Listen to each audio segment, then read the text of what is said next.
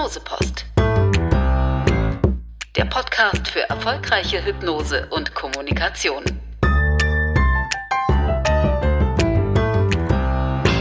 Herzlich willkommen zur neuen Ausgabe der Hypnosepost. Mein Name ist Marc Schmidt. Ich bin wieder zu Gast bei Entrance in Olpe am schönen Biggesee. Meine heutigen Gesprächspartner sind Sharon Riewe und Uwe Rudol. Sharon ist Kinderzahnärztin und Referentin aus dem Netzwerk von Entrance. Heute wollen wir uns mit der Wirkung und den Möglichkeiten von Hypnose in der Praxiskommunikation beschäftigen. Uwe, du hast selbst schon mehrere Zahnarztpraxen geführt. Über Hypnose im Zusammenhang mit Behandlungen haben wir schon ausführlich gesprochen. Welche Rolle spielt Hypnose denn in der Alltagskommunikation, beispielsweise mit dem Praxisteam? Naja, bevor ich auf die Frage näher eingehe, wäre, wäre es vielleicht äh, zunächst mal hilfreich, sich überhaupt mal ein paar Gedanken darüber zu machen, warum wir überhaupt hier sitzen. Äh, wir, haben in, äh, wir haben in der Zahnmedizin, wie übrigens in der gesamten Gesellschaft natürlich, das Phänomen, dass wir mit einem extremen Fachkräftemangel kämpfen. Und wenn ich mich so äh, aus meiner Coaching-Tätigkeit heraus äh, umsehe und mir anhöre, mit was für Problemen die Kolleginnen und Kollegen in ihrer Praxis zu tun haben, dann kann einem da schon schummrig bei werden. Es, äh, sie finden einfach kein Personal und es wird auch immer schwieriger, bestehendes Personal, vor allen Dingen, wenn es gutes Personal ist, zu halten. Und äh, da hast du jetzt im Prinzip die Antwort auf deine Frage.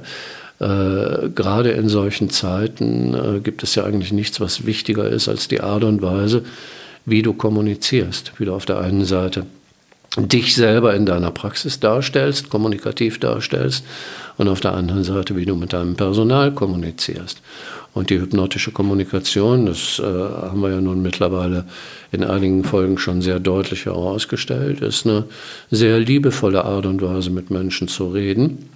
Und äh, auch eine sehr respektvolle Art und Weise, weil sie immer auf das Gegenüber fokussiert ist und nicht auf einen selber.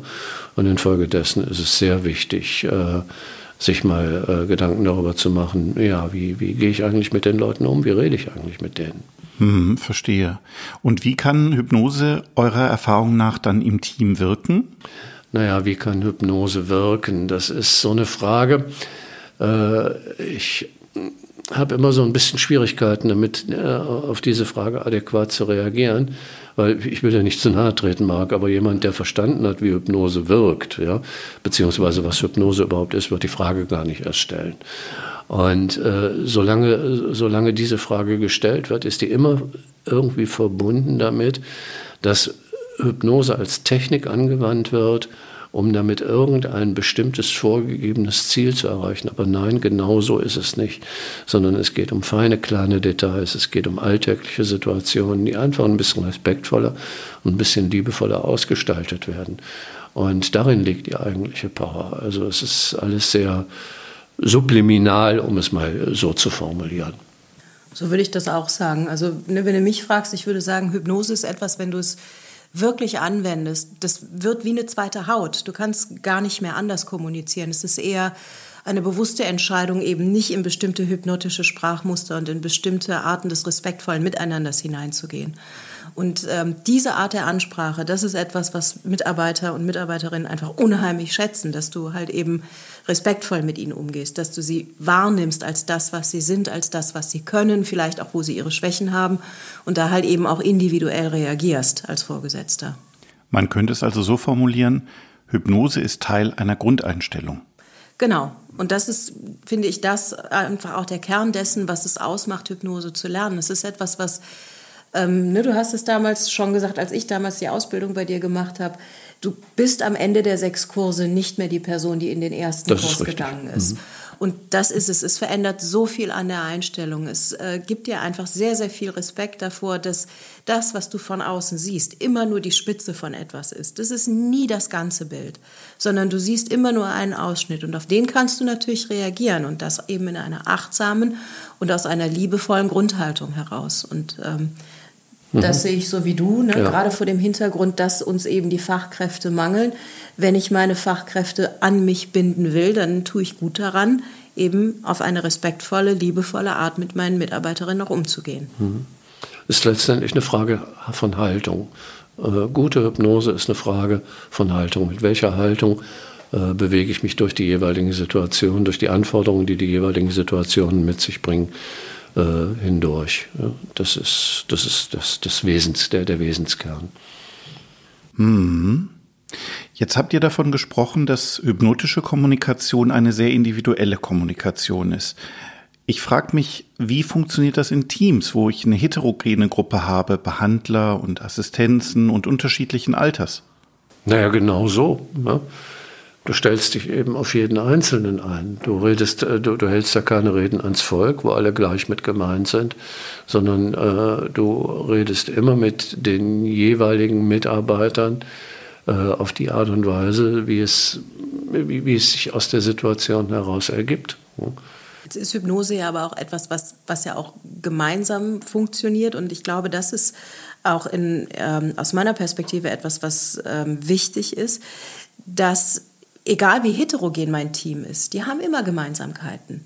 Und wenn ich die Ansprache ans Volk halten muss, ja, wenn ich halt eben eine Teambesprechung habe und ich muss eine bestimmte Ansage ans ganze Team machen und ich will alle mitnehmen, dann tue ich gut daran, mir zu überlegen, was sind die Gemeinsamkeiten in meinem Team, egal ob die jetzt 16 ist oder 56. Ähm, die haben trotzdem Dinge, die sie miteinander verbinden. Und wenn ich mir dessen bewusst bin, dann schaffe ich es auch, sie gemeinsam anzusprechen. Natürlich muss ich unter Umständen nochmal individuell nachjustieren. Ja, und dann gehe ich in die Situation und gucke an und spreche an und sage, und das bedeutet so und so, um es in die Erlebenswelt des Einzelnen zu transportieren. Aber wenn ich mir bewusst mache, die haben auch alle etwas, was sie vereint, was sie gemeinsam haben. Und bei unseren Mitarbeiterinnen würde ich immer sagen, wenn sie bei mir arbeiten, dann gehe ich davon aus, die machen das gerne. Ja, das heißt, denen liegt das Wohl meiner Patienten am Herzen. Und über den gemeinsamen Nenner, finde ich, kannst du sie eigentlich immer alle gemeinsam ansprechen. Mhm, äh, das setzt natürlich voraus, wir haben ja eben gesagt, Hypnose ist eine Frage der Haltung. Äh, wenn du diesen äh, Common Sense sozusagen in den Mittelpunkt stellst, eine Argumentation, dann setzt das natürlich voraus, dass der Chef oder der Chefin, die Chefin das auch vorlebt. Ja? Das heißt also, es muss so etwas wie ein Praxisgeist bestehen, damit man sich an ihm orientieren kann. Dazu muss sich aber der Zahnarzt oder die Zahnärztin eben auch dieses Geistes bewusst sein und den nach außen kommunizieren. Und das ist zum Beispiel schon mal die, die erste Aufgabe, die es zu, äh, die, die es zu bewältigen gibt. Wenn man sich in diesem Kontext mit hypnotischer Kommunikation beschäftigt. Wo will ich eigentlich hin mit meiner Praxis? Ja? So, wer, wer bin ich eigentlich in meiner Praxis? Was bin ich eigentlich, wenn ich zahnärztlich, wenn ich zahnärztlich tätig bin? Äh, das, das sind Fragen, die klar beantwortet sein müssen und äh, die klar kommuniziert werden müssen und die dann letztendlich so etwas wie, wie, wie, ein, wie, wie einen Praxisgeist ausmachen, an dem sich äh, die Helferin dann orientieren kann. Und alles Weitere ist dann letztendlich äh, eine Frage der Konsequenz in der Umsetzung. Und äh, mit Konsequenz meine ich jetzt auf der einen Seite eine klare Linie und auf der anderen Seite äh, eine respektvolle, liebevolle und würdigende, also den, die Mitarbeiterinnen würdigende Art und Weise, mit ihnen zu reden. Mhm. Wenn ich euch also richtig verstehe, hängt von der Haltung des Chefs im Grunde genommen alles weitere ab. Also ich würde immer sagen, dieser alte Spruch, der Fisch stinkt vom Kopf, der ist so wahr. Ja, viel wahrer geht es nicht. Und es ist auch ein, es ist ein hypnotischer Grundsatz, ja. Go first. Du musst vorangehen. Ne? Wenn, du, wenn du mit einem Patienten mit Trance arbeiten möchtest, ist der erste Schritt, selber in Trance zu gehen und von da aus weiter. Und so funktioniert eben auch, finde ich, dieses ganze Teambuilding-Thema. Wenn ich mich als außerhalb des Teams begreife, wird es schon nichts. Das heißt, ich muss als erstes den Schritt gehen, genau wie der Uwe gesagt hat, und festlegen, wer bin ich und wer ist mein Team. Und dann muss ich meine Mitarbeiter auch danach aussuchen, dass die in dieses Team gehören und den Geist des Teams auch immer wieder vorleben. Ich kann doch von meinen Mitarbeiterinnen nicht erwarten, dass die jeden Morgen pünktlich sind, wenn ich zehn Minuten nach dem ersten Patienten komme. Und so ist es eben auch in dem Umgang miteinander. Wenn ich meinen Mitarbeiterinnen vorlebe, wie man vernünftig miteinander kommuniziert, wie man miteinander umgeht, dann lebt sich das durch ein Team durch. Und wenn man mal so einen Querschläger dabei hat, und die gibt es ja nun mal, in der Regel regelt sich das ziemlich schnell von alleine. Also meine Erfahrung ist, dass das ganz, ganz zügig geht, dass Mitarbeiterinnen dann sagen, vielleicht bin ich hier nicht richtig oder eben feststellen, Mensch, wenn ich mich anders verhalte, ist es auch viel angenehmer miteinander. Mhm. Durch deine Tätigkeit an der Berufsschule hast du ja auch mit Berufsanfängerinnen und Berufsanfängern zu tun. Wie schaut das da aus? Besteht da schon die Möglichkeit, die für dieses Thema zu sensibilisieren? Ja, auf jeden Fall. Also es ist auch im äh, Lehrplan vorgesehen, ein Kapitel über Kommunikation. Das wird in der Regel unter, komplett unter den Tisch fallen gelassen. Und ich gestehe, auch ich mache das so. Ich mache mit denen nicht einen sechs Wochen Block zum Thema Kommunikation. Ähm, denn das ist zu viel. Dafür muss man einfach sehen, wen hat man da vor sich sitzen.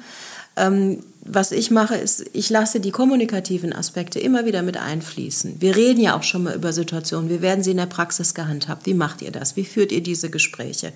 Manchmal erzählt eine Schülerin, bei uns ist dies, das, jenes passiert. Was kann ich denn jetzt machen?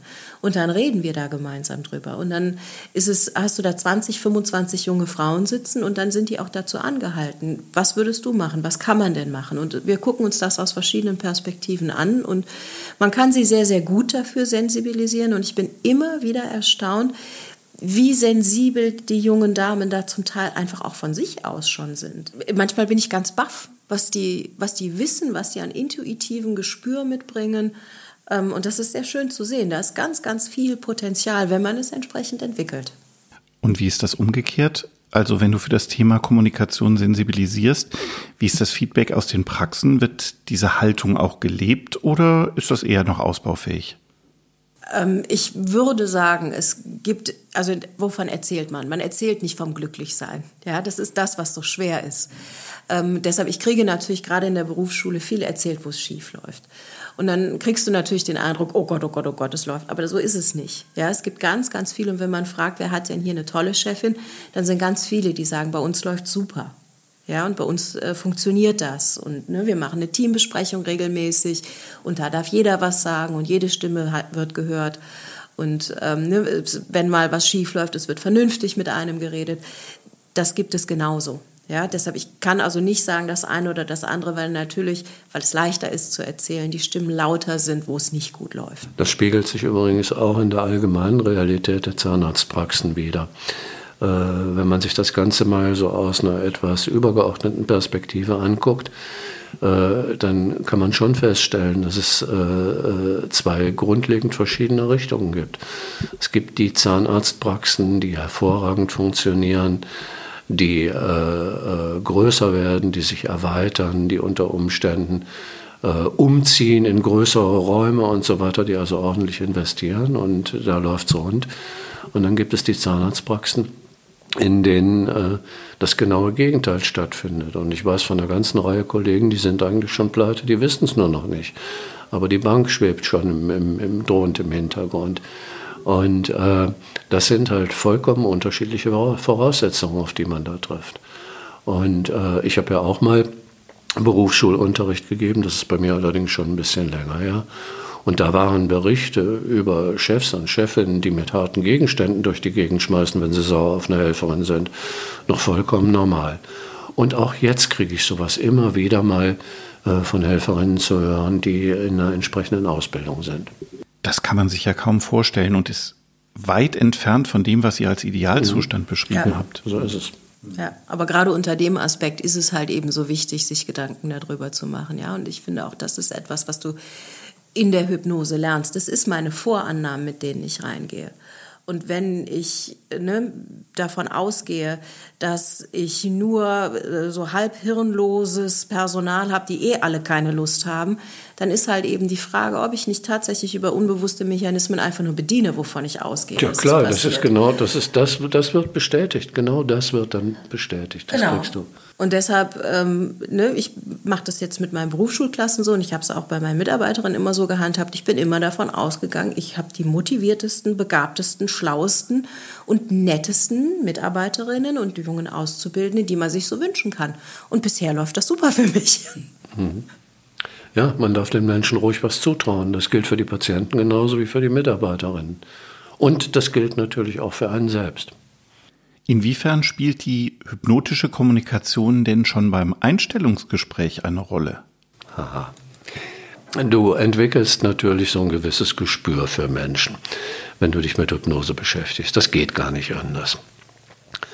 So, und jetzt lernst du eine Person kennen und äh, machst dir schon mal den ersten Eindruck.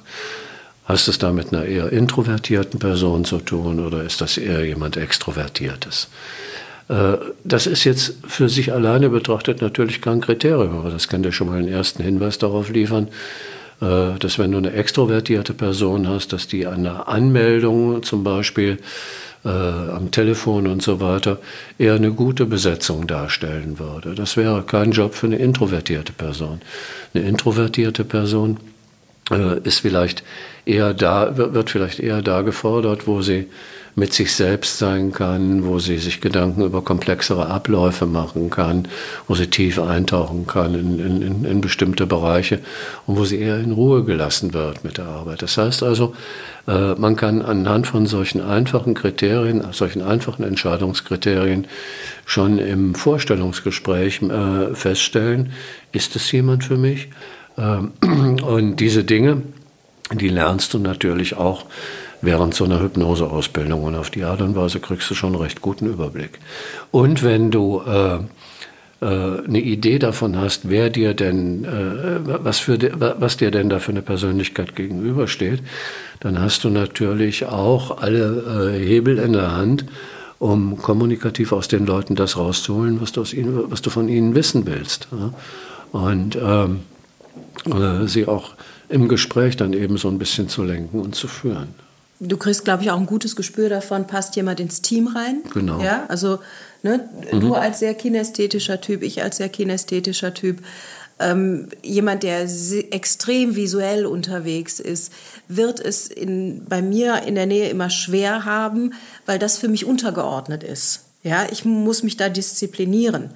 Ähm, und das ist ja ein, ein Unterschied. Ja, ob, auf welchen Kanälen man unterwegs ist. Und das kann tatsächlich auch mal zu Unfrieden führen, ja, weil halt eben zum Beispiel jemand, der so wie ich sehr kinästhetisch unterwegs ist, bestimmte Dinge einfach nicht sieht, dass die nicht ordentlich rechtwinklig zur Tischkante abgelegt worden sind. Und jemand, der sehr visuell unterwegs ist, wird da sich halt eben permanent dran stoßen. Und ich glaube, auch da kann man eben einfach genauer hingucken und auch schon sich überlegen, funktioniert das? Und wie du sagst, funktioniert das an der Position, die ich besetzen mhm. will? Aber auch durchaus auch umgekehrt, du hast es gesagt. Äh, ich bin ja nun auch durch und durch kinästhetisch, ich bin visuell völlig unbegabt. Das ist natürlich auch nicht günstig für einen Zahnarzt. Ne? So, wenn du als Zahnarzt eine Zahnfarbe bestimmen musst und du siehst nichts oder du, für, für dich ist das alles irgendwie so weiß halt, ja, so dann äh, äh, hast du da eher schlechte Karten. Also was brauchst du? Du brauchst eine Mitarbeiterin, die eben auf dem Gebiet ganz besonders trainiert ist äh, oder ganz besonders begabt ist.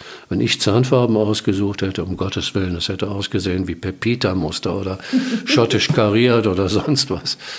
Also äh, man, man, kann auf die Art und Weise Talente eben auch äh, durchaus genau an dem, an, an dem Platz fördern, wo sie gut hinpassen. Ja, und du kannst auch deine Ansprache anpassen. Das ist mir so gegangen, wenn ich arbeite, ich lege die Sachen aus dem Handgelenk aufs Tray und habe meinen Damen beigebracht, dass sie das bitte wieder alles Vordermann-Seitenrichtung auszurichten haben, damit ich blind greifen kann. Weil meine Hand weiß, wo die Dinge sind. So, und eine Mitarbeiterin machte das keinen Sinn, was ich da tue, bis ich irgendwann den Schlüssel fand, die ist visuell unterwegs. Und ich habe ihr gesagt, sorg dafür, dass es immer hübsch und ordentlich aussieht. Und damit konnte sie was anfangen. Dass ich blind greifen will, hatte für sie überhaupt, äh, blind greifen für jemanden, die visuell unterwegs ist, macht keinen Sinn. Aber dass das hübsch und ordentlich nebeneinander ausgerichtet da liegen soll, das wusste sie sofort, was sie zu tun hat und danach gab es diese Konflikte nicht mehr.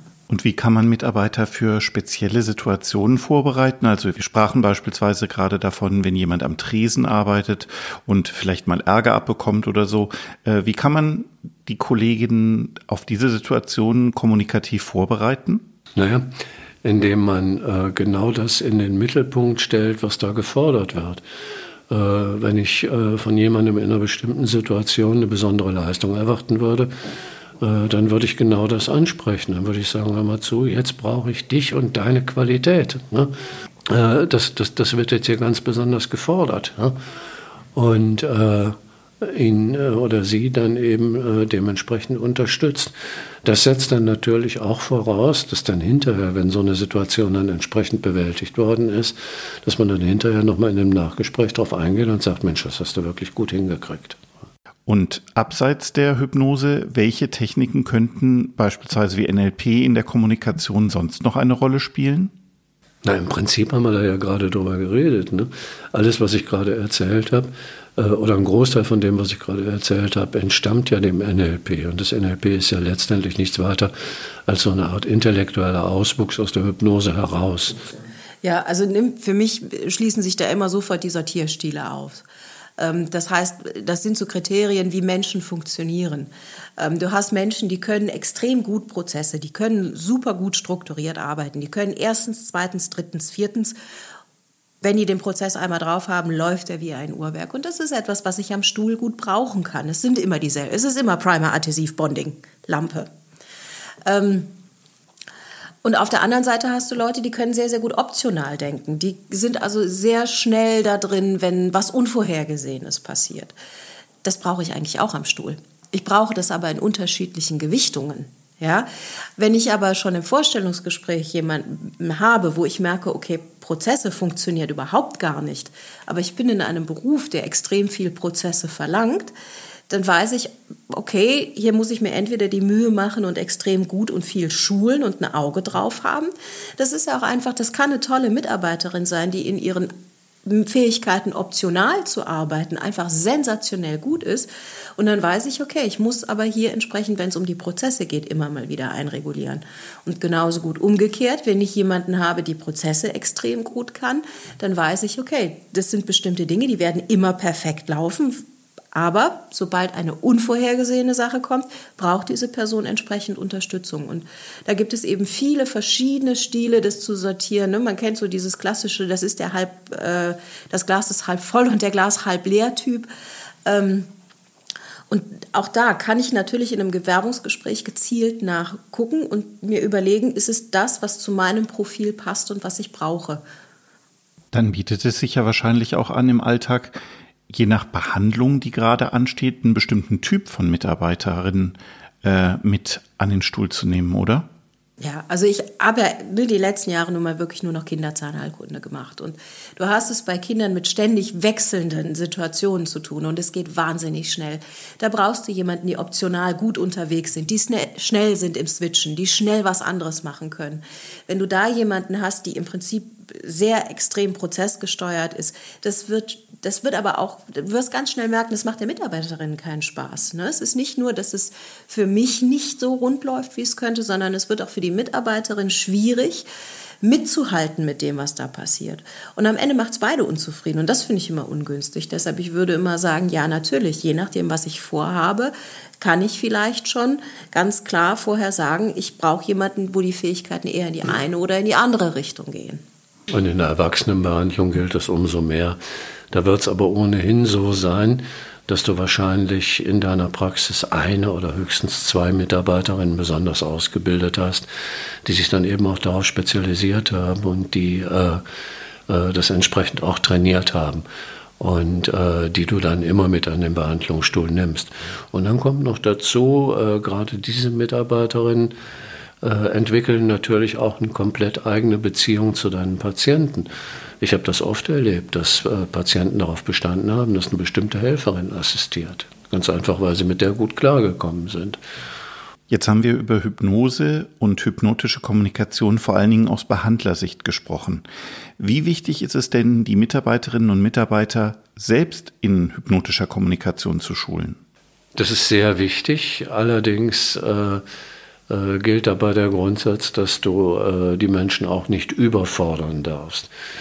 Äh, es ist wichtig, dass du dein Personal auf jeden Fall in den hypnotischen Prozess mit einbeziehst.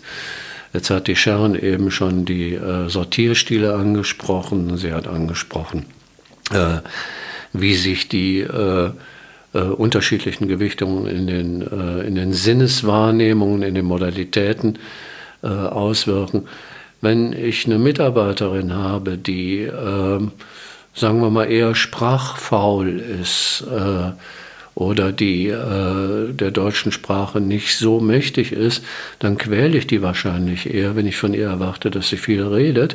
Aber genau die gleiche Frau hat unter Umständen auf der kinästhetischen Ebene ein recht großes Talent und kann äh, einem Patienten oder einer Patientin einfach durch Berührungen, durch, Begleit durch äh, äh, Begleiten der Atmung und so weiter dabei helfen, in einen guten und ruhigen und entspannten äh, äh, Prozess rein zu, reinzufinden. Und äh, so gesehen ist es schon wichtig, äh, die Helferin da entsprechend ihrer Talente, entsprechend von, von, dem, was sie halt mitbringen in den Job, äh, mitzunehmen und zu fördern. Genau das ist es halt. Hypnose ist nicht nur Worte, ja, sondern es ist ja viel mehr als Worte. Es ist halt eben Körpersprache, es ist Berührung, es ist Miteinander atmen. Und ähm, das sind Dinge, wo ich immer sagen würde, wenn wir gemeinsam am Stuhl arbeiten wollen, dann Aspekte davon wirst du gar nicht drum rumkommen, sie zu lernen. Ja, weil sonst arbeiten wir nicht gut zusammen am Stuhl. Und es ist auch etwas, was die, dadurch, die Patienten reagieren anders. Ja, und die Zufriedenheit der Patienten wirkt sich unmittelbar darauf aus, weil die Damen kriegen Feedback. Sie kriegen Feedback. Auch das war heute aber angenehm bei Ihnen. Ne? Und Sie sind immer so nett zu mir. Und das hat mir gut getan, dass Sie heute wieder dabei waren. Und was, das tut denen einfach wieder gut. Ja? Und das sorgt dafür, dass meiner Erfahrung nach auch sehr viel Wir-Gefühl entsteht. Ja, es sorgt dafür, dass es ein Gefühl entsteht von wir schaffen hier eine Atmosphäre, dass sich unsere Patienten wohlfühlen. Und ähm, ne, es gibt ja diesen blöden Spruch, die kommen wegen des Geldes und sie gehen wegen der Führung. Und dann würde ich immer sagen, wenn ich vernünftig führe, dann sorge ich vor allem dafür, dass wir ein Wir sind. Kennst du aus deiner Praxis Beispiele, wie sich Menschen positiv dadurch verändert haben? Ja, also es gibt äh, eine Mitarbeiterin, die hat bei mir ihren ersten Tag gehabt, da war sie noch in der Ausbildung und war der festen Überzeugung, sie ist, Entschuldigung, wenn ich das so sage, aber sie ist zu blöd, um Zahnarzthelferin zu sein. Und ich habe eigentlich nicht mehr gemacht, als mich mit ihr hinzusetzen und zu sagen, du bist auszubilden und du bist hier, um zu lernen und wir machen das jetzt hier zusammen. Und wir sind zusammen durch ihre letzten Ausbildungsjahre gegangen. Und das Ganze hat dann damit geendet, dass sie nach ein paar Jahren kam und mir sagte, ich kann so viel mehr als das. Und es ist nicht alles, was ich kann. Ich mache Abitur und ich gehe studieren und äh, das ist was, natürlich ist das für mich in dem Moment am Stuhl ein herber Verlust gewesen. Ja, das war eine Mitarbeiterin, die ich wirklich als Erweiterung meines eigenen Körpers empfunden habe. Das war mein, mein zweites und drittes Paar Hände.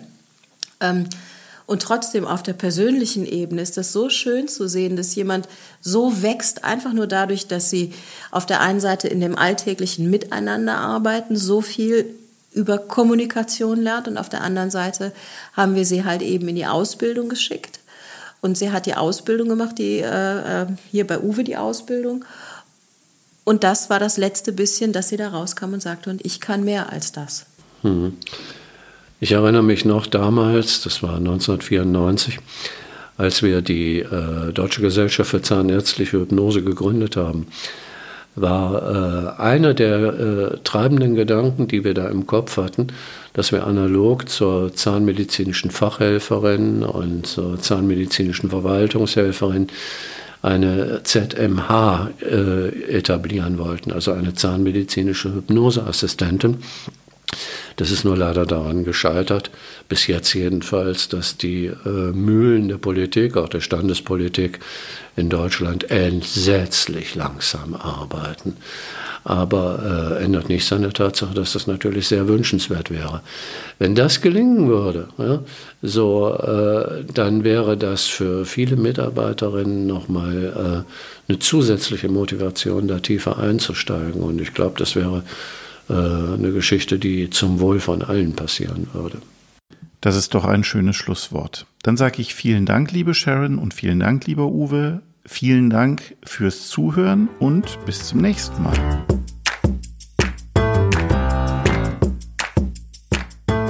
Hypnosepost ist der Podcast des Entrance Instituts. Produktion Fresh Info. Weitere Informationen und die Show Notes auf hypnosepost.de.